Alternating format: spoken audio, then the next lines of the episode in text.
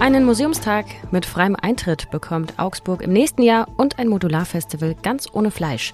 Mehr dazu gleich in den Nachrichten. Außerdem sprechen wir mit unserem Reporter Michael Kroha aus Neu-Ulm über die Gewalttat in Illerkirchberg. Klar, dass diese Debatte irgendwann aufkommt und dass das auch im Ort zum Thema wird und ja auch überregional äh, zum Thema geworden ist. Ich bin Lisa Pausch. Heute ist Mittwoch, der 7. Dezember. Guten Morgen. Nachrichtenwecker, der News-Podcast der Augsburger Allgemeinen.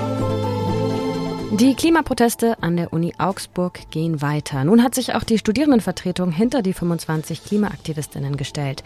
Seit rund einer Woche besetzen die ja den großen Hörsaal an der Uni. Sie fordern von der Uni zum Beispiel konkrete Maßnahmen, um die Klimaneutralität bis 2027 zu erreichen, Maßnahmen für soziale Gerechtigkeit, mehr studentisches Mitspracherecht und Transparenz.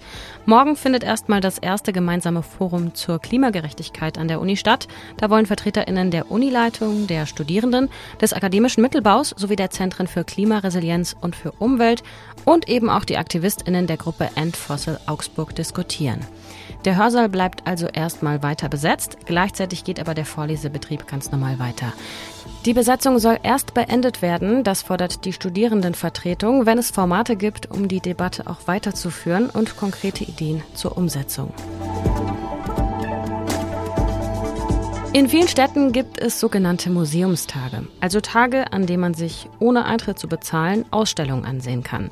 In Augsburg galt bisher die Regelung, dass man sich am ersten Sonntag des Monats die Häuser der städtischen Kunstsammlungen für nur einen Euro ansehen kann. Ab dem kommenden Jahr wird aber nun jeder Sonntag zum Spezialtag, zum Museumstag. Dann könnt ihr komplett kostenfrei ins Maximilianmuseum gehen, in den Schätzler Palais, das Römerlager und das H2 im Glaspalast. Und alle bis 27 Jahren haben sogar jeden Tag freien Eintritt. Die Regelung gilt für die Dauerausstellung. Für Sonderausstellungen fällt grundsätzlich der normale Eintrittspreis an. Dafür gibt es aber auch eine Ausnahme, nämlich wieder an jedem ersten Sonntag des Monats. CSU und Grüne hatten einen generellen kostenlosen Eintritt für Museen schon in ihrem Koalitionsvertrag festgehalten. Erstmal läuft er jetzt auf Probe für ein Jahr. Die Kosten liegen für die Stadt bei rund 65.000 Euro. Im Kulturausschuss der Stadt wurde das Angebot größtenteils auch begrüßt. Nur Friedrich Bauer von der AfD befürchtet, dass so ein freier Eintritt BesucherInnen anziehen würde, die, Zitat, die Kulturinteressierten vertreiben. Es gibt eine neue Popkulturbeauftragte in Augsburg. 33 Jahre ist sie alt, heißt Maria Trump und wird ab Februar kommenden Jahres an der Spitze des städtischen Büros für Popkultur stehen. Sie ist damit Ansprechpartnerin für KünstlerInnen aus dem Stadtgebiet Augsburg und ist auch dafür zuständig, zum Beispiel neue Kulturformate zu entwickeln. Zuletzt war Maria Trump beim Staatstheater als künstlerische Projektleiterin tätig. Als versierte Netzwerkerin und Szenekennerin hat sie zum Beispiel der Kulturreferent Jürgen Enninger beschrieben. Sie soll unter anderem auch die überregionale Sichtbarkeit der Augsburger Popkultur stärken. Wir schauen auf das Wetter in Augsburg. Es bleibt wie auch schon in den letzten Tagen immer mal wieder bewölkt, vor allem am Nachmittag, aber ohne Schnee oder Regen. Den gibt es erst in Richtung Freitag und Samstag. Die Höchstwerte liegen heute bei bis zu drei Grad.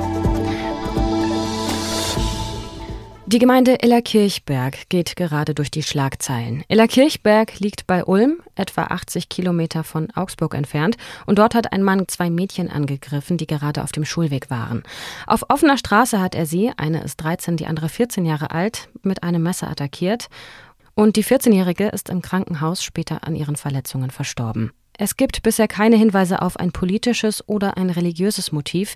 Das hat auch gestern der baden-württembergische Innenminister Thomas Strobel bei seinem Besuch am Tatort gesagt. Auch der türkische Botschafter war gestern zu Besuch bei der Trauerfeier nämlich in der alevitischen Gemeinde in Ulm. Mehr zu den Hintergründen weiß jetzt mein Kollege Michael Kroha. Hi Michael. Hallo. Vorweg kurz die Frage, wie geht es denn gerade der 13-Jährigen, die die Tat hier überlebt hat? Zum aktuellen Gesundheitszustand ist nicht wirklich viel bekannt. Die Polizei hat ganz am Anfang mitgeteilt, dass sie schwer verletzt wurde. Damals, ganz am Anfang hieß es auch, schwer verletzt kann heißen lebensgefährlich. Da wollte sich die Polizei erst nicht näher dazu äußern, hat das dann aber wieder zurückgenommen und sagte, Lebensgefahr besteht bei der 13-Jährigen nicht. Von dem her gehe ich aus, dass sie sich zwar noch im Krankenhaus befindet, aber auf dem Weg der Besserung ist, sofern man das den Umständen entsprechend sagen kann, und dass sie zumindest den Vorfall überlebt.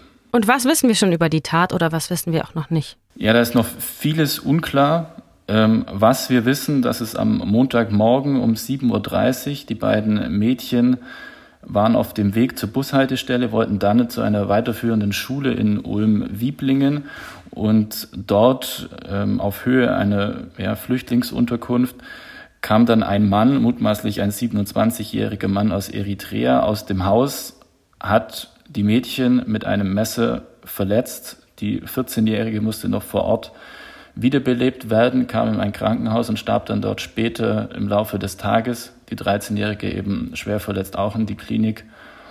Mehr, was den Mann geritten haben könnte, das zu tun, unklar zum Motiv, sagt die Polizei noch nichts, kann wahrscheinlich auch nicht arg viel sagen, wer der Mann zu den Vorwürfen bislang schweigt. Die Polizei hat im Zusammenhang mit der Berichterstattung oder überhaupt mit dem Umgang mit der Tat vor Hass im Netz gewarnt. Ähm, vor allem aus der rechten Ecke wird ja schnell der Fokus dann auf die Staatsangehörigkeit gelegt.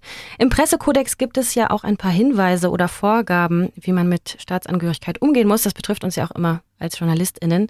Ähm, da steht, wenn es kein besonders öffentliches Interesse gibt, dann sollte man die Staatsangehörigkeit eher nicht nennen.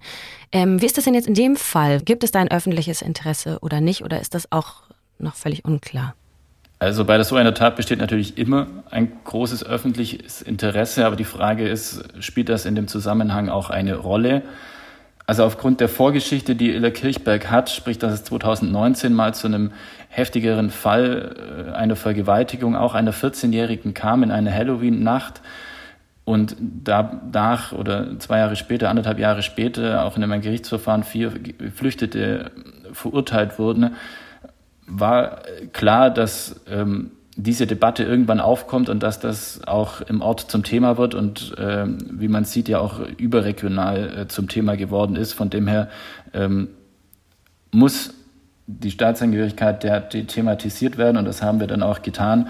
Ob die aber eine überhaupt eine Rolle spielt in der Tat, ist aktuell noch komplett unklar und deshalb auch der Hinweis der Polizei, dass man mit Fokus auf die Staatsangehörigkeit eben keine Hetze betreiben soll, weil die spielt in dem Fall, zumindest Stand jetzt, noch gar keine Rolle, wenn man noch nicht gar nicht weiß, was da genau passiert ist, warum und wieso die Person das getan hat. Du hast doch mit dem Bürgermeister von Ellerkirchberg gesprochen. Was sagt der denn zu der Tat oder jetzt auch im Nachgang? Der Bürgermeister ist wie viele in der Gemeinde, wahrscheinlich fast alle und alle aus der näheren Umgebung geschockt, spricht von furchtbar und schockierend. Er hat mit der Familie auch direkt am Abend noch Kontakt aufnehmen können, hat seine Anteilnahme ausgesprochen und Hilfe angeboten. Ihm ist wichtig, dass die Tat verurteilt wird und nicht die Person oder die Staatsangehörigkeit. Er will nicht, dass ähm, andere Menschen in Sippenhaft genommen werden, die dafür gar nichts können. Ihm ist wichtig, dass die Debatte auf einer sachlichen Ebene geführt wird und nicht ins Emotionale abweicht. Es hat am Abend wohl schon Vorkommnisse gegeben am Tatort. Eigentlich wollten Gemeinderäte einen Moment der Stille einlegen, aber es gab einige Personen, der Bürgermeister sagt, aus der Querdenker-Szene, die dann schon anfingen mit Parolen ähm, und Schildern für Stimmung zu sorgen, die in dem Moment so frisch oder so kurz nach der Tat nicht angebracht sind. Und du hast im Vorgespräch gesagt, du warst auch auf der Trauerfeier heute. Konntest du da auch mit der Familie sprechen? Nein, die Mutter konnte gerade noch so laufen, musste gestützt werden und es wurde auch gebeten, äh, davon Abstand zu nehmen, dass auch wenn die Öffentlichkeit und auch die Presse teilnehmen konnte, dass man äh, von der Familie und von den Eltern keine Fotos macht und die im Netz publiziert. Verständlich, ja. Wenn es was Neues gibt, erfahren wir es bestimmt auch hier im Nachrichtenwecker oder eben in der Augsburger Allgemein. Danke, Michael.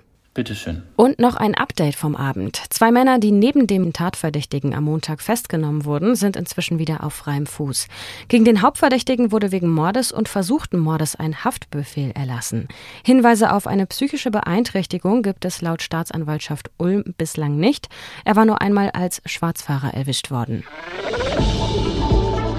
Bayern und Sachsen-Anhalt haben als erste Bundesländer die Maskenpflicht im öffentlichen Nahverkehr aufgehoben. Das hat das bayerische Kabinett gestern beschlossen. Das heißt, in Bussen und Bahnen fällt ab Samstag die Maskenpflicht weg. Es gibt dann nur noch die Empfehlung, eben eine Maske zu tragen, aber Pflicht ist es nicht mehr. Anders ist es in Fernzügen. Da gilt die Maskenpflicht weiter bis zum 7. April kommenden Jahres.